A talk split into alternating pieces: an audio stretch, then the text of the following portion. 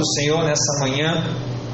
Abra sua Bíblia em Romanos, capítulo 13, versículo 7. Romanos, capítulo 13, versículo 7. Hoje nós queremos ministrar sobre conectados pela honra. Aleluia. Aleluia. Aleluia. Romanos 13, verso 7 diz assim a palavra do Senhor. Romanos 13, 7 diz assim: Pagai a todos o que lhes é devido, a quem tributo, diga tributo, a quem imposto, a quem respeito, a quem honra, honra. Amém? Vamos orar, Pai, em nome de Jesus. Nós agradecemos a Ti pela Tua palavra, pelo Teu cuidado pela nossa vida. Que o Senhor possa usar esse momento para falar algo poderoso ao nosso coração. Prepara o nosso espírito, ó Deus, para compreender aquilo que vem de Ti, em nome de Jesus. Diga amém. Glória a Deus. Irmãos, a palavra de Deus em todo momento relata que o homem, aqui entenda-se o ser humano, né, o homem, ele foi criado para viver e andar em uma vida de honra. Na verdade, o homem na Bíblia ele era o rei da terra. Deus criou Adão, cria Eva e diz o que para eles? Domina sobre todas as coisas. Quem domina, ele é o rei. E o que é interessante é que com o passar do tempo, as pessoas têm tido uma certa vergonha em honrar. Porque para alguns honrar parece algum tipo de bajulação, de pessoas carentes de aprovação e que requerem ficar bajulando outras. Essa é a mentalidade que talvez muitos de nós temos hoje. Todavia, o homem ele foi feito para conviver com honra. Diga honra. Eu vou além. E eu digo que o homem foi criado para a honra. Você foi criado para andar, criado por Deus para andar em honra. A Bíblia diz que quando nós fomos criados, a honra foi colocada sobre as nossas vidas. Salmos de número 8, verso 5 diz assim: Fizeste-o, no entanto, por um pouco, e menor do que Elohim, e de glória e de honra o coroaste. Foste feito um pouco menor que o Deus Todo-Poderoso, mas sobre ele foi colocado honra honra sobre as nossas vidas. Quando o homem se movia na terra, a honra se movia com ele, porque ele foi criado e coroado com honra. Mas no dia que o princípio de honra foi quebrado, quando o homem se movia na terra, ao invés de honra, agora se move desonra e vergonha. Talvez são as duas características mais presentes hoje na sociedade: desonra e vergonha. Mas quando o princípio de desonra entrou, a conexão do homem com Deus, ela foi quebrada imediatamente. Porque se tem algo que desagrada a Deus, é a desonra.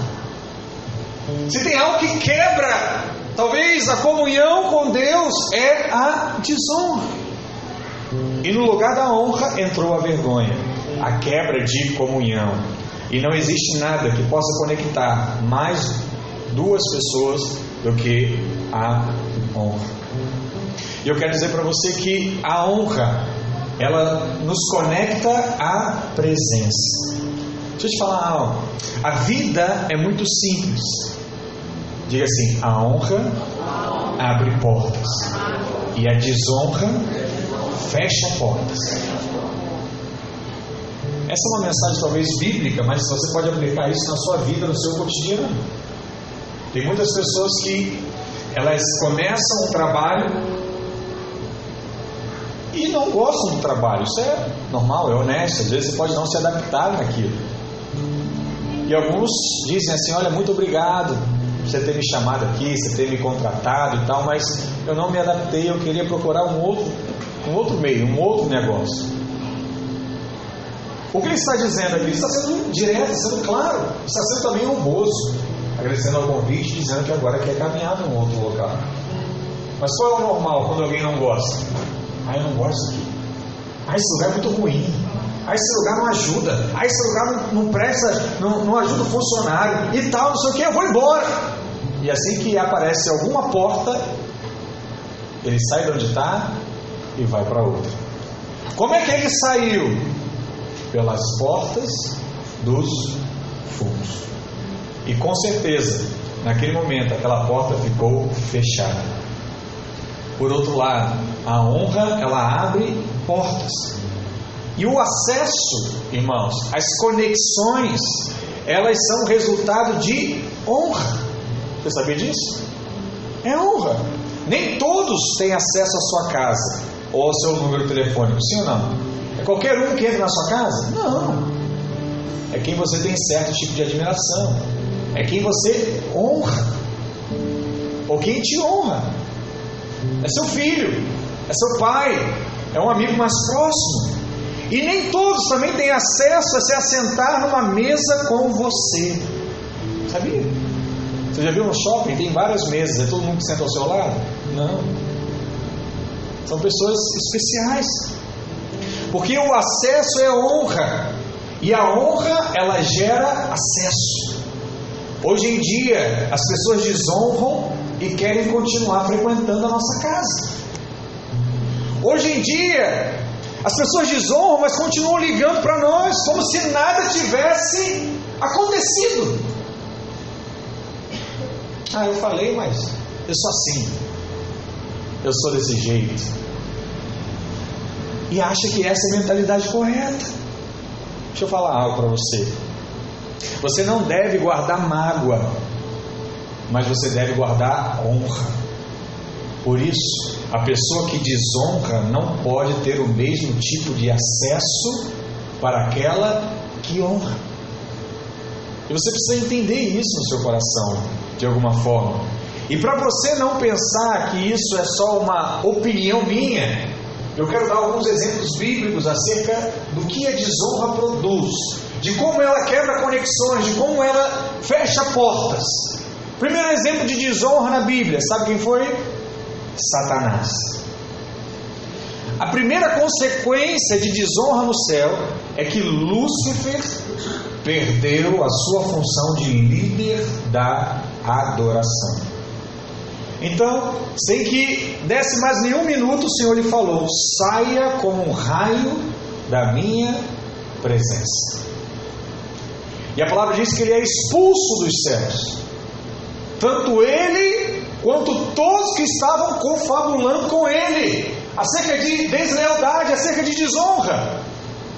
E isso é algo interessante, porque toda desonra ela tem uma raiz mas há uma raiz poderosa, em, na maioria dos casos, desonra, que é a raiz que estava sobre Satanás, e essa raiz tinha um nome, o nome dela era inveja. Qual foi o problema de Lúcifer? Ele via um Deus sendo exaltado por 24 anciãos, ele via um Deus onde toda hora as pessoas diziam: Santo, Santo é o Senhor, Todo-Poderoso, Majestoso, Deus de luz e glória, aleluia. E ele dizia assim: Poxa, eu sou quase igual a ele. Eu faço talvez mais do que ele.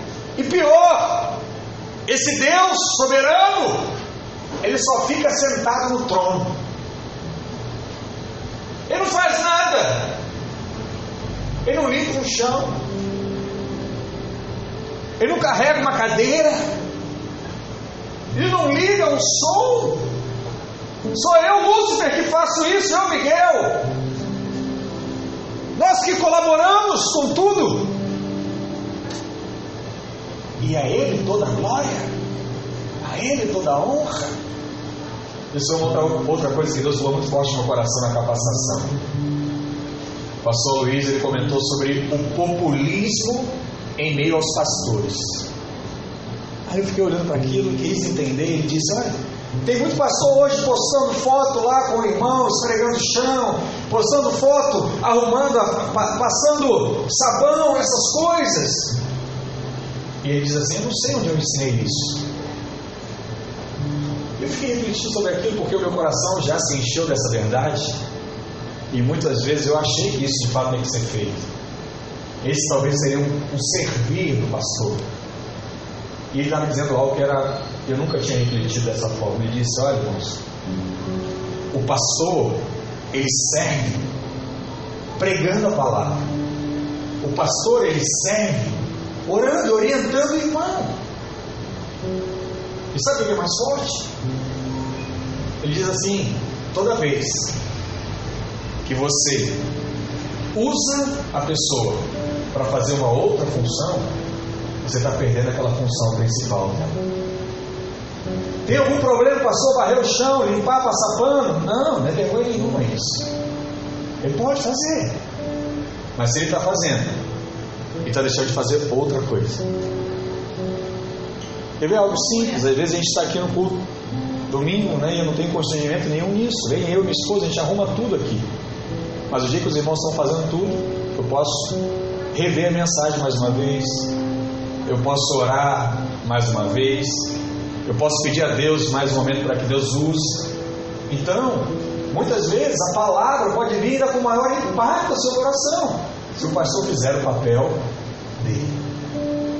E o pastor Luiz diz isso, irmão, pela graça de Deus, todo dia Deus fala comigo, todo dia eu tenho uma palavra para ser dita.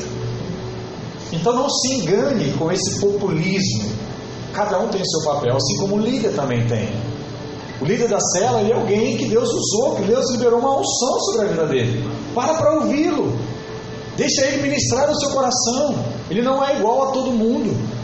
Deus escolheu ele para ministrar algo na sua vida.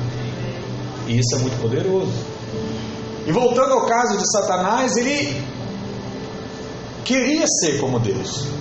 E por conta disso, a desonra entrou no coração dele. Isaías 14, verso 12 diz que: Como caíste do céu, ó estrela da manhã, filho da alva, como foste lançado por terra.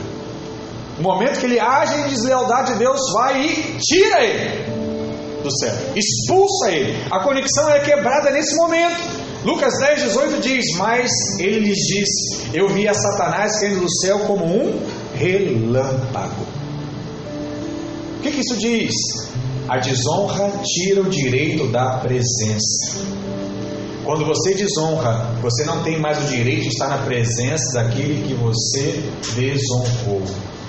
Você perde esse direito. Você perde essa comunhão. Isso é algo muito sério. Existe um outro exemplo, que foi Adão e Eva. Esse é o segundo exemplo que nós encontramos na Bíblia.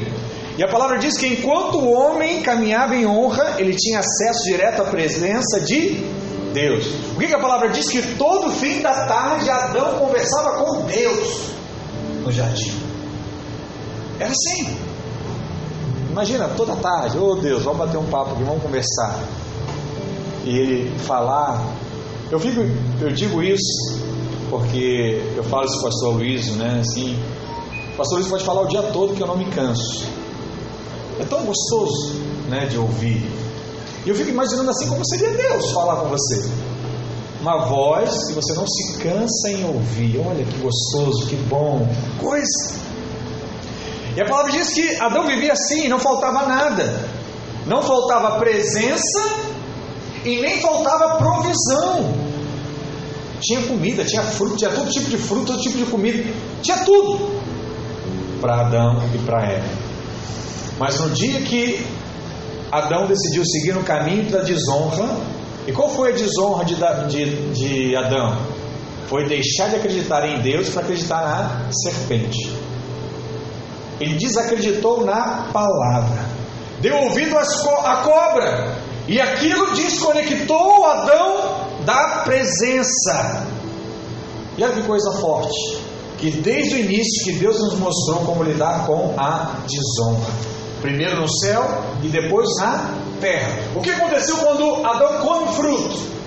A palavra diz que ele é expulso do jardim, dois anjos são colocados na entrada e ele não tem mais acesso ao jardim do Éden. Passou a ter que trabalhar, a mulher passou a ter dores de parto por conta da atitude de desonra. Nós estamos percebendo isso? Consegue ver o que a desonra gera? Outro exemplo bíblico, Vaste. Todos nós conhecemos ou ouvimos aqui alguma vez a história de Vaste. Vaste ela era rainha, esposa do rei Assuero. É, depois você sabe quem vai ocupar o lugar de Vaste. Esther, né? E um dia o rei resolve dar um banquete, faz uma grande festa, chama todos os seus amigos e começa a falar da sua esposa: Olha, minha esposa é linda, minha esposa é maravilhosa, é Vaste, se você conhecer, é a mulher mais bela do reino. E depois que ela falou tudo aquilo, ela para, o rei para e manda o servo chamar, manda chamar a rainha, chama Vaste aqui. E ele queria mostrar a sua esposa para os seus convidados, a sua formosura. E, ela, e ele diz assim: Olha, manda entrar a rainha. Todos estavam esperando o servo trazer a rainha. Mas a rainha disse: Não vou entrar hoje. Não vou. A Bíblia não conta o que aconteceu antes. Mas provavelmente ela estava chateada com alguma coisa. Falou: Não vou hoje. Não quero ir para essa festa. O que, que a rainha fez? Desonrou o rei. O pastor Dag Mills, em seu livro sobre lealdade, ele diz que líderes que não aceitam convite para a comunhão estão sinalizando deslealdade. É um sinal.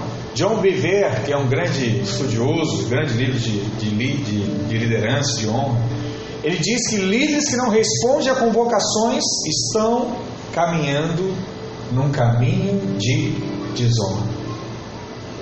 E nesse momento nós precisamos ligar a nossa antena. E esses sinais, normalmente, eles são infalíveis, porque são sinais que estão na palavra de Deus. E a Bíblia diz que o rei passou uma enorme vergonha, porque a rainha não entrou.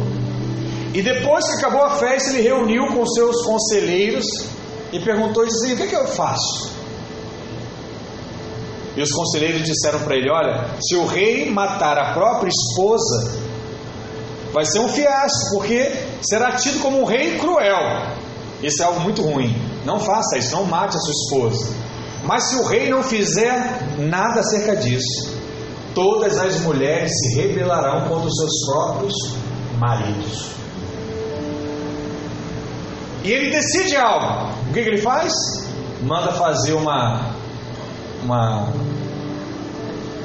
uma convocação de todas as mulheres do reino para escolher a nova rainha. E naquele momento Vaste perde. Vaste é destituída da posição que ela tinha. Presta atenção: posição. A desonra te tira da posição. Porque, olha para cá, toda a posição que você ocupa hoje em Deus, foi Deus que colocou, não foi você mesmo. O único que tira é Deus. E quando Deus tira alguém da posição, quando ele age em desonra. A Bíblia diz que Deus desconecta Vaste, você não vê Vaste mais na história da Bíblia talvez uma das rainhas mais belas que existiram, teve a sua história interrompida. Por quê? O que ela fez? Desonrou. Outro exemplo, Judas. Da mesma forma, muitos anos depois, Jesus tinha uma equipe. E Judas, movido pelo princípio da desonra, mexeu na base da equipe de Jesus. E qual foi a consequência de Judas? Foi o quê? desconectado. João 13, verso 27 diz assim: O que tens a fazer, Judas? Faze-o depressa. Em outras palavras, Jesus disse para Judas: Sai da minha presença. Sai daqui. Quem lembra qual foi esse momento? Foi o momento da ceia. Jesus estava ceando com seus discípulos pela última vez. E Deus falou para ele: Judas vai te trair. E ele fala: Olha, sai da minha presença. Porque você está ceando comigo e está tramando contra mim. Judas estava tramando. Qual seria o melhor momento para entregar Jesus? Isso é muito ruim, irmãos. Você andar com pessoas que tramam contra você. Esse princípio é péssimo. Portanto, nem nos céus, nem na terra é admitido aquele que desonra, desfrute da presença. Jesus disse o que? Depressa. Deus disse como uma luz, como um raio. Saia da minha presença como um raio, como um relâmpago. Jesus saia depressa. Na hora da desonra, temos que tomar decisões rápidas. Quem desonra perde o direito da presença. Fala o nome do seu lado. Quem desonra perde o direito da presença. Quais são, para você relembrar, os perfis das pessoas desleais? primeiro deles, Satanás. Desonrou, movido pelo que? Pela inveja. Aqueles que querem o que é seu. Qual é o nome disso? Inveja. Qual é o outro princípio de Adão e Eva?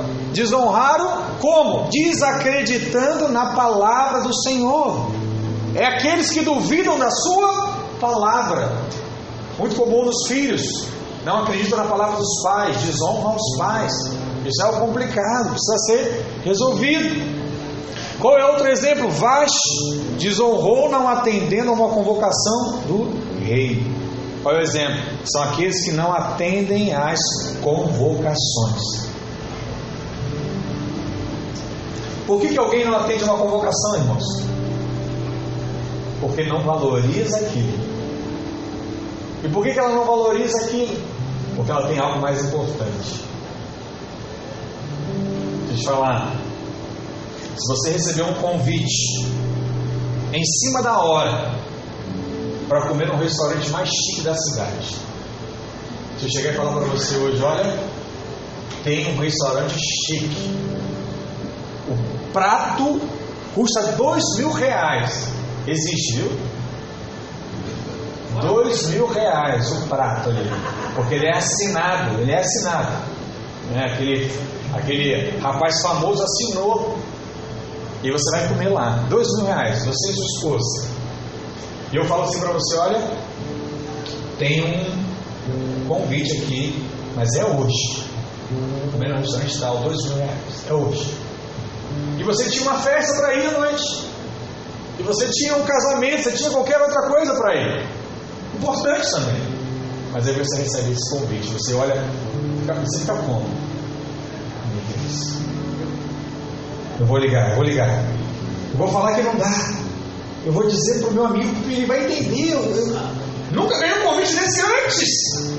Como é que eu não vou nesse restaurante? Não, vai passar minha vida toda, talvez eu não tenha oportunidade de ir lá, de levar minha esposa. Ó, meu casamento não está tão legal, preciso, preciso dar um upgrade. Eu vou explicar a ele, ele vai entender mas eu não posso desperdiçar esse convite. Por que, irmãos? Você age assim? Porque você valoriza o convite e valoriza às vezes quem te convidou. Olha para cá. Existem convites que são feitos à nossa vida, convocações que são feitas à nossa vida. E nós precisamos valorizar quem nos convidou. E valorizar aquilo. Porque se você valorizar, você não falta. Você não troca. Você não abre mão. Por isso que quando você não atende a convocação, você pode estar agindo com desonra. É por causa dessa característica. Porque aquilo deixou de ser o mais importante na sua vida. Nós temos que ter cuidado com isso. Judas também desonrou por causa do dinheiro. Esse é o exemplo de quem? Daqueles que são avarentos, que não conseguem ser generosos. Tudo quer um porquê. Por quê? Por que tem que ser desse jeito? Por que tem que ser dessa forma? E Deus quer te livrar dessas coisas, porque todo aquele que entra no caminho da desonra se desconecta da presença, porque acesso é honra. Fala assim: acesso é honra. Quem desonra perde o direito ao acesso à presença. Oh Deus, que o Senhor possa falar ao nosso coração nessa manhã. Quantos estão compreendendo a palavra do Senhor? Amém? Em segundo lugar, a honra nos conecta com a unção. Primeiro a presença, agora a unção. Sabe por quê? Não existe honra que fica solta, que fica perdida pelo caminho. Porque quando você reconhece e decide honrar alguém, um vínculo será estabelecido. Até porque não existe ainda alguém que não goste de ser honrado. Você não vai ver alguém sendo honrado e falar: sai daqui! Não gosto de você! Não vem na minha casa, não! Já viu alguma coisa desse tipo? Não, irmãos. Quem, quem é honrado quer aquela pessoa que honra perto. Não, vem cá, vem almoçar comigo hoje. Não, vamos sair junto. Pô, fala sério. Aquela pessoa gosta, ela valoriza estar com você, ela declara isso, ela diz isso. Você não vai querer estar perto de uma pessoa como essa? Claro que não, irmão. Você vai querer estar o tempo todo com ela. É por isso que no seu casamento você tem que conservar isso. Né? Porque essa pessoa que está ao seu lado, ela gosta de com você. E você precisa tratar essas coisas. Por isso, todo homem de honra terá um mentor em sua vida. Deixa eu te contar um segredo. E no final, você herdará a unção do seu mentor. Aquele que honra tem um mentor. E depois de um tempo, você vai receber a unção do seu mentor. Eu falo unção porque é espiritual, mas tem várias coisas naturais que você recebe também.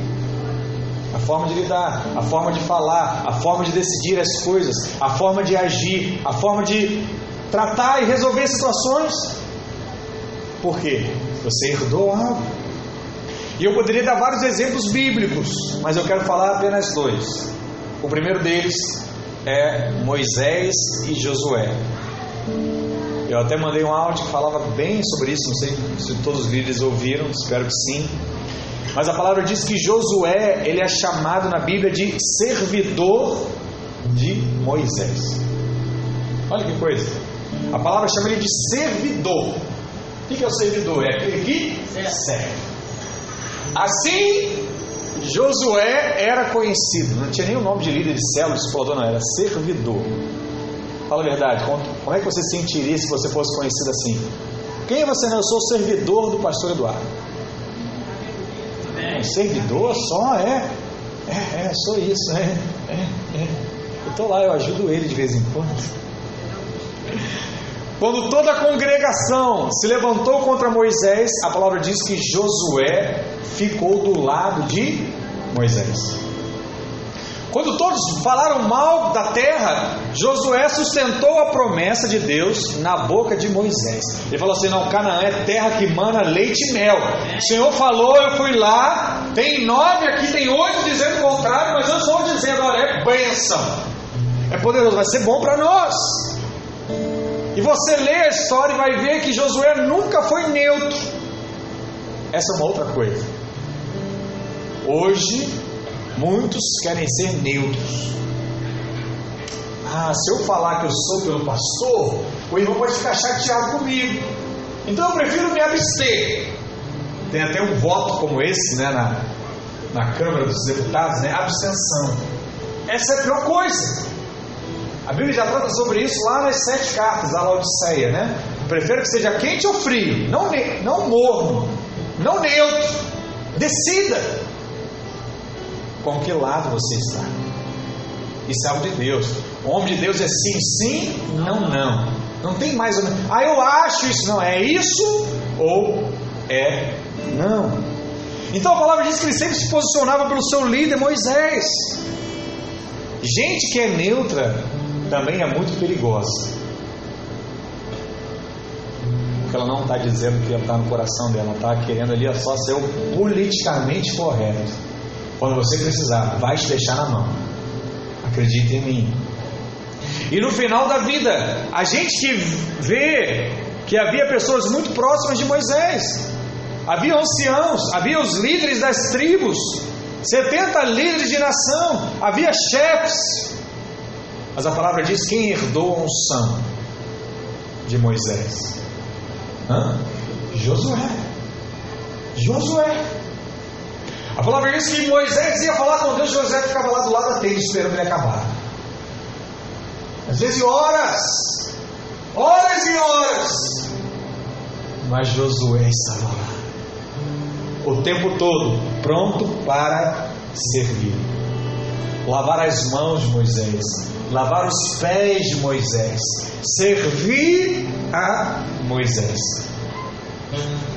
Para ele, Deus falou: Como eu fui com Moisés, eu serei contigo.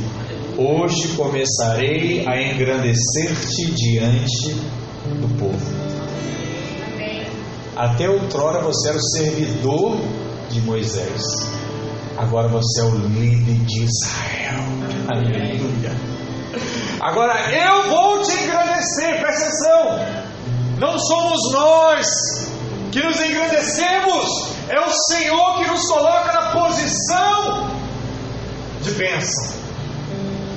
Mas Ele coloca aquele que honra aquele que honra. Se você desonra, você não ocupa posições elevadas. E muitas vezes você quer culpar Deus, Deus, por que, que não chega a minha bênção? Por que, que isso não acontece? Por que, que não está dessa forma? Porque vezes há deslealdade no seu coração, você precisa tratar com isso, é por isso que nós ministramos essa palavra. Porque quem te exalta não é o pastor, não é o seu pai, não é o líder. Quem te engrandece diante do povo é Deus. É Deus. Eu posso até agradecer a sua oferta, como a pastora fez, sua ajuda, mas isso é muito pouco daquilo que Deus tem a fazer e quer fazer por nós. Quantos estão entendendo? Diga amém. Um outro exemplo na Bíblia é Elias e Eliseu. A Bíblia nos mostra que Eliseu se conectou a Elias enquanto Elias estava por ali andando. A Bíblia diz que Eliseu estava sempre servindo, porque quem honra, serve. Fala assim comigo, quem honra, serve. Vemos lá em 1 Reis 19, verso 19, que quando Eliseu recebe o chamado, imediatamente ele se dispôs a servir a Elias. E olha como é que Eliseu serviu Elias, 2 Reis 3,11. Perguntou, porém, Josafá: Não há aqui algum profeta do Senhor para que consultemos o Senhor por ele? Respondeu um dos servos do rei de Israel: Aqui está Eliseu, filho de Safate, que deitava água sobre as mãos de Elias. Tem algum profeta aqui? Olha, tem Eliseu. E eu conheço Eliseu, que era aquele que lavava as mãos de Elias antes de comer. Ah, então esse cara deve ser bom, porque Elias foi o cara. Se Eliseu estava assim tão perto, então, já que Elias não está mais aqui em nosso meio, chama Eliseu. Eu quero falar com esse homem. Muita gente não recebe a unção porque não tem disposição para servir. O que, que é disposição? Você precisa ter disposição de fato. Sair da sua casa, estar tá com fulano, chegar mais cedo, estar tá ajudando, essas coisas requerem de você uma disposição, uma liberação da sua vontade. E sabe o que é joia? É que Eliseu, a Bíblia diz, que não começou fazendo milagres. Não é assim que começou o ministério de Eliseu. Eliseu começou carregando água para lavar as mãos e provavelmente os pés de Elias. Esse era o trabalho de Eliseu. E sabe o que aconteceu com, Eli, com Eliseu e Elias, quando Elias foi tomado? Olha o que diz lá em 2 Reis 2, verso 9 ao 15. Havendo eles passado, Elias disse a Eliseu: Pede-me o que queres que eu te faça, antes que seja tomado de ti. Disse Eliseu: Peço-te que toque por herança porção dobrada do teu espírito. Tornou-lhes Elias: Dura coisa pediste, todavia, se me vires quando for tomado de ti, assim te fará. Porém, se não me vires, não se fará. Indo eles andando falando, eis que um carro de fogo com cavalo de fogo os separou um do outro, e Elias subiu ao céu num redemoinho. Amém? Não, ele não subiu em carruagem de fogo, ele subiu num redemoinho. Tinha carruagem de fogo lá, mas ele sobe num redemoinho. O que vendo Eliseu clamou: Meu pai, meu pai, carro de Israel e seus cavaleiros. E nunca mais o viu. E tomando as suas vestes, rasgou-as em duas partes. Então levantou o manto que Elias lhe deixara cair, e voltando-se, pôs à borda do Jordão. Tomou o manto que Elias lhe deixara cair, feriu as águas e disse: Onde está o Senhor Deus de Elias? Quando feriu ele as águas, elas se dividiram para um e para outro lado e Elias passou. Vendo, pois, os discípulos dos profetas que estavam de frente em Jericó, disseram: O espírito de Elias repousa sobre Eliseu. Vieram-lhe ao encontro e se prostraram diante dele em terra. Sabe uma coisa legal? É que nessa época existia uma escola. E a Bíblia chama essa escola de a escola dos profetas.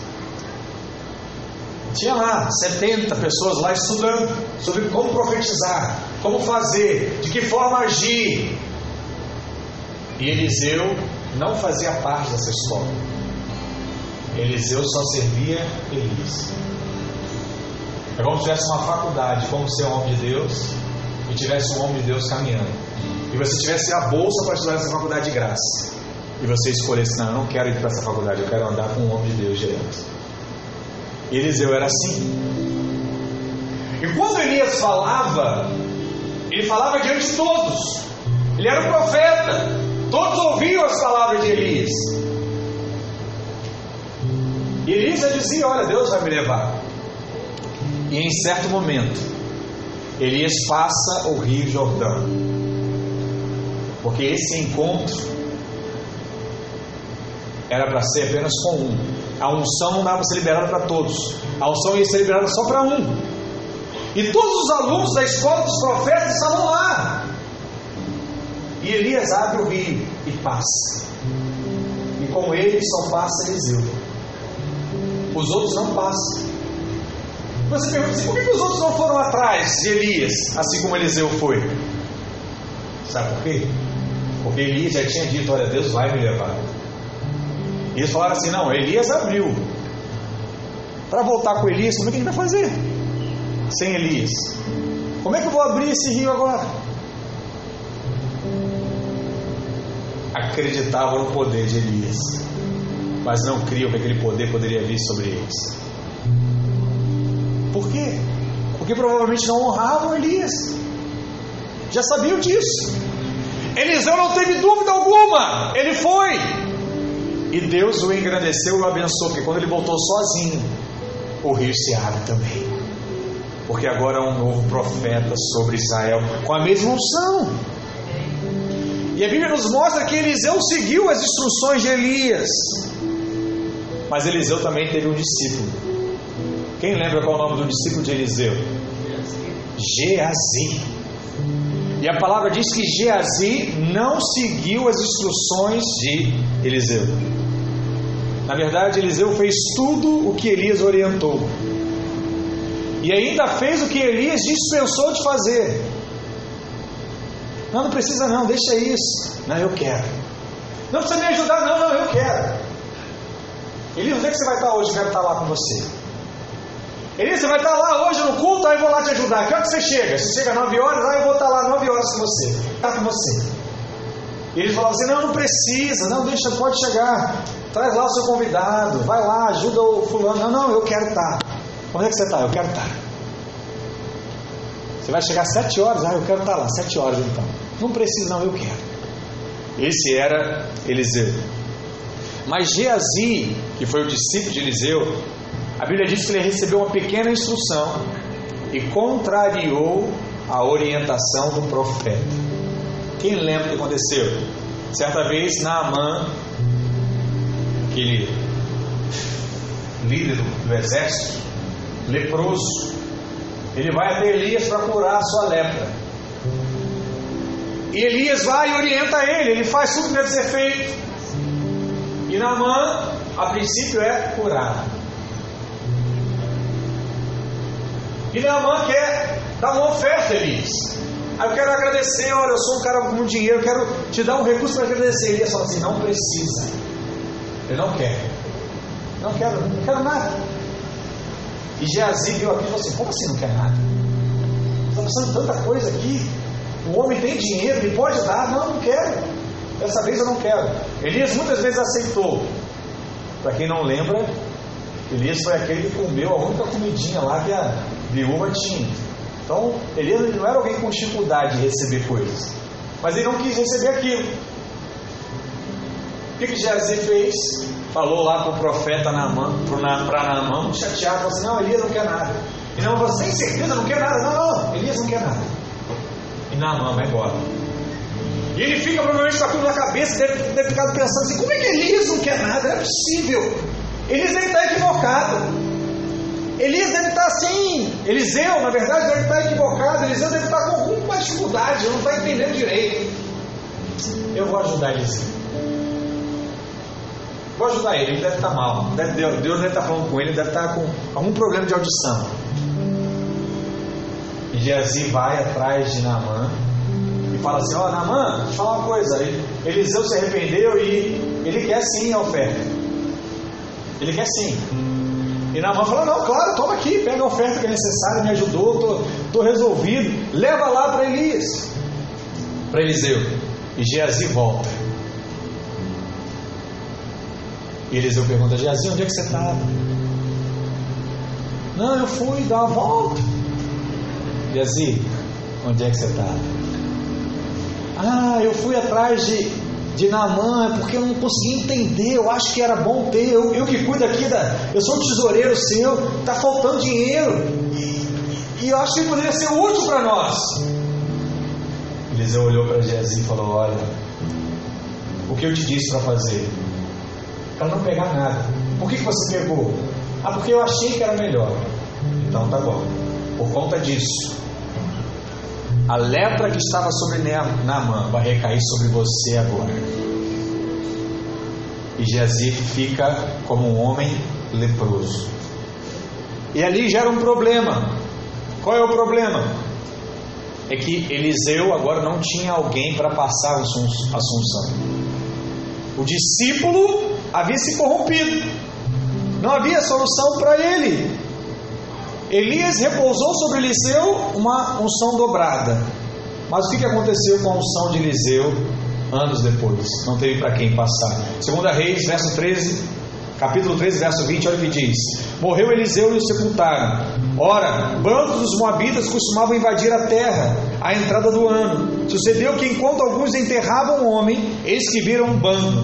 Então lançaram um homem na sepultura de Eliseu e logo que o cadáver tocou os ossos de Eliseu, reviveu o homem e se levantou sobre os pés. Amém? Glória a Deus. Ao ler o Velho Testamento, vemos que, embora Eliseu tenha herdado a unção de Elias, Geazi não pôde herdar a unção do seu discipulador. Por quê? Desonrou. Não conseguiu. E depois que os anos se passaram, Eliseu morreu e carregou toda aquela unção para o túmulo dele. Ele não passou para ninguém. E as pessoas só perceberam isso no dia em que um homem morto foi jogado na cova de Eliseu. E ao tocar nos ossos secos de Eliseu, aquele homem ressuscitou. Por quê? Toda aquela unção que estava no túmulo deveria ser depositada sobre Geazi. Mas Geazi não pôde receber, porque ele teve a oportunidade de honrar a Eliseu e simplesmente desprezou e ignorou as suas palavras. Deixa eu te falar algo. Quando você honra um homem de Deus, a unção daquele homem de Deus, em algum momento, recairá sobre a sua vida. A herança de Geazi foi a lepra de Naamã. Porque em vida ele desprezou a unção e preferiu o dinheiro. Ele desprezou a unção e preferiu fazer a sua própria vontade. Perdeu. Portanto, nunca perca a oportunidade de honrar. Deixa eu falar algo muito forte. Não deixe que um morto receba a unção que deveria ser depositada sobre a sua vida. Há uma unção. Sobre a vida do pastor Ricardo há uma unção que vem do pastor Luiz. Sobre a vida, da minha vida, há uma unção que vem da vida do pastor Ricardo. Por isso que em todo tempo eu procuro honrá-lo, porque é uma unção que vai sendo depositada aos poucos, aos poucos, aos poucos. Amém? E para encerrar, em terceiro lugar, a honra nos conecta com a herança. Lealdade e honra é conexão de alma. A palavra diz que a alma de Jonatas, filho de Saul, se conectou com a de Davi. Se apegou a Davi. 1 Samuel 18, verso 1 diz: E sucedeu que, acabando ele de falar com Saul, a alma de Jonatas se ligou com a alma de Davi, e Jonas amou com a sua própria alma. Vamos lembrar aqui um pouco da história. Davi, filho de Jessé, pastor de ovelhas. Certo momento, o profeta Samuel vai até a casa de Jessé e diz: Olha, Deus me disse que daqui sairá o rei de Israel. Saul era o rei. Deixou de ser rei por quê? Desonrou. Desonrou a quem? A Deus. Deus falou: vai lá, conquista aquela terra, mas não traga nada, não traga os despojos. Saul falou assim: ah, vou trazer um pouquinho para ajudar, para honrar meu Deus, para ofertar o meu Deus. Desonrou. Olha como é que desonra, quebra conexões, quebra, te tira da presença, te tira da posição. Saul perdeu sua posição. Naquele momento, Samuel foi levado até a casa de Jessé para ungir Davi. A palavra diz que Davi é ungido. Davi se levanta, derrota Golias, passa a caminhar na casa de Saul. E quando ele caminha na casa de Saul, ele conhece um dos filhos de Saul, que é Jonas. Jonas provavelmente não sabia da unção de Davi, mas quando Davi entrou na casa, ele reconheceu a unção. Esse homem é diferente. Davi é um cara diferente, não é de família real, mas há algo sobre a vida dele, e eu reconheço isso, e eu decido honrar isso. Naquela hora a Bíblia diz que a alma de Jonas se apegou com a alma de Davi. Porque a única coisa que você precisa para honrar alguém é reconhecer Deus na vida dele. Se você reconhece Deus na vida do seu líder, você vai honrar o seu líder. Homem de Deus. Vou fazer porque eu vejo Deus nele. 1 Samuel verso 18, capítulo 18, verso 5 diz: E Jonas se despojou da capa que trazia sobre si e a deu a Davi. Davi era só um simples pastor de ovelhas. Jonas da família real. Ele pegou a capa dele e falou assim: Davi, agora é tua. Estou te dando algo. Como também as suas vestes, até a sua espada, e o seu arco, e o seu cinto. O que, que Jonas fez? Deu tudo para Davi. Tudo. Esse cara é homem de Deus. Eu reconheço. Eu vou dar para ele. Um dia, quando Saul já era morto, Jonatas já era morto. Davi agora era o rei de todo Israel. Ele estava sentado no seu trono e de repente ele começou a se lembrar de Jonatas. E ele chamou o seu servo e perguntou, 2 Samuel capítulo 9, verso 3. Prosseguiu o rei: Não há ainda alguém da casa de Saul para que eu possa usar com ele de benevolência de Deus? Então disse Ziba ao rei: Ainda há um filho de Jonas, aleijado dos pés. E onde está? perguntou-lhe o rei. Ziba lhe respondeu: Está na casa de Maqui, filho de Amiel, em Lodebar. Os irmãos lembram aqui da história quando Davi assumiu o reino de Israel. Meu Fibosete foi levado para uma criada que saiu correndo, com medo, porque naquele tempo era comum. Quando o rei conquistava, ele matava todos os filhos do outro reinado para que nenhum deles tentasse depois tomar o reino de volta. Então, uma cuidadora leva meu fibosete com ela, tropeça, e quando ele tropeça, ele cai e quebra a perna. Naquela época não tinha ortopedista, e o pé dele fica torto. Né? Meu fibosete é o homem conhecido como um homem de pernas tortas.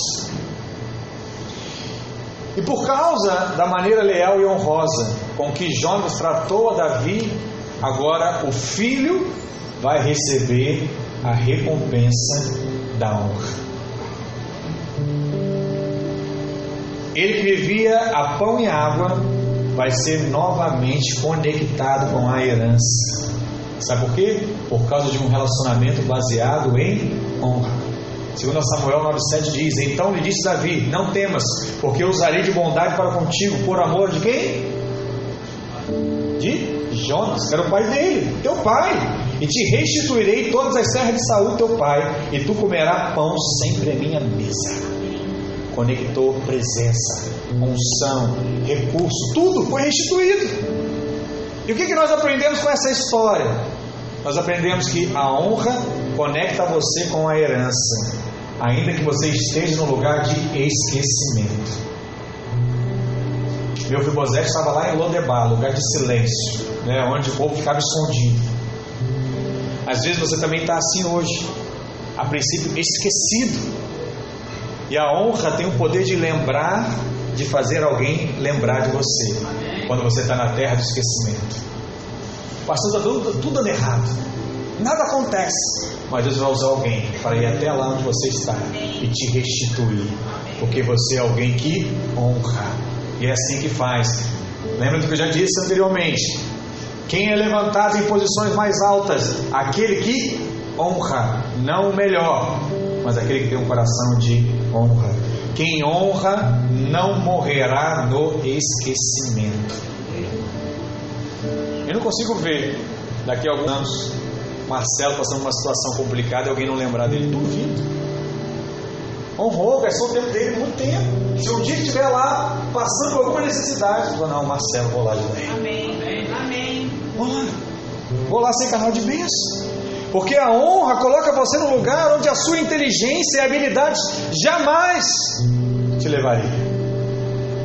Ah, pastor, mas eu confio na minha inteligência, eu confio nas minhas habilidades. Você pode ter tremendas habilidades, mas a honra vai te levar a lugares ainda maiores em nome de Jesus.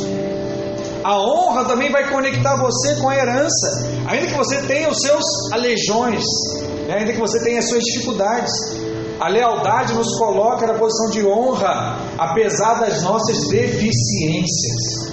Irmãos, todos nós temos deficiências, mas se decidirmos andar no princípio da honra, mesmo com essas deficiências, Deus nos fará sentar na mesa do Rei. Te colocará em posição de honra. Sabe por quê? Porque a honra não privilegia a perfeição, mas a honra privilegia a lealdade. Lealdade. Você também não deveria estar procurando se sentar no meio dos popstar, daqueles que se acham perfeitos. Ah, eu vou andar com esses, porque esses são melhores, esse tem dinheiro, eu vou andar com ele. Não! Você deveria trazer para a sua mesa aqueles que carregam uma história de lealdade. Chega e diz assim: caramba, eu ainda não vi o pastor Eduardo falando mal do pastor Ricardo. Olha que eu já tentei ele. Eu falei que eu não concordava com isso. Eu falei que eu não concordava com aquilo. E eu não vi. Ele sustentou. Teve, uma, teve um irmão que uma vez me falou assim, pastor, eu sei que você concorda comigo e não quer falar. Eu não respondi nada. Eu respondi sim. Eu falei, filho, você não entendeu nada. Você tinha que ter paz no seu coração e saber que tem um líder que é leal ao líder dele. Porque se ele é leal ao líder dele, ele vai ser leal a você também. Porque a lealdade é o princípio das coisas espirituais acontecerem, irmãos. Você precisa compreender isso. Não é uma honra natural, não é bajulação. É lealdade sobre aqueles que Deus tem colocado sobre a nossa vida. Qual é o grande exemplo disso? É o nosso pai a nossa mãe. Nós não escolhemos os nossos pais, Deus escolheu, para de reclamar deles. São seus pais. Da mesma forma, para de reclamar dos seus líderes, não foi você que escolheu. Foi Deus que colocou ele sobre a sua vida. Se ele escolheu, porque tem uma unção a ser liberada sobre a sua vida, que está sobre a vida dele. Quem honra, conecta você com a herança, ainda que já tenha passado. Quando nós plantamos honra, não apenas escolhemos honra nos nossos dias, mas deixamos um legado de bênção para a nossa descendência. Eu tenho certeza que meu filho e minha filha vão colher coisas, simplesmente, se tiverem a atitude correta até o final da sua vida, de honrar os seus pais, vão colher coisas por conta do que eu e minha esposa fizemos. Porque é assim que acontece. Todos os dons e habilitações que existem em nosso ministério estão disponíveis para você. Mas você só vai ter se tiver um coração correto. Em nosso, em nosso meio, Há uma unção de casamentos fortes. Você vai ter um casamento forte. Há uma unção de casa própria. Você vai ter casa própria. Há uma unção de ousadia. Há uma unção de ensino da palavra. Há uma unção de relacionamentos saudáveis. Há uma unção de prosperidade financeira. Há unção até para escrever livro. Para escrever um livro. Há unção para ser pastor. Vai ter pastor sendo levantado em nosso meio.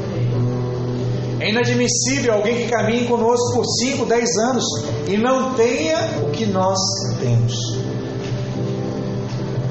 Isso só acontece, só uma explicação.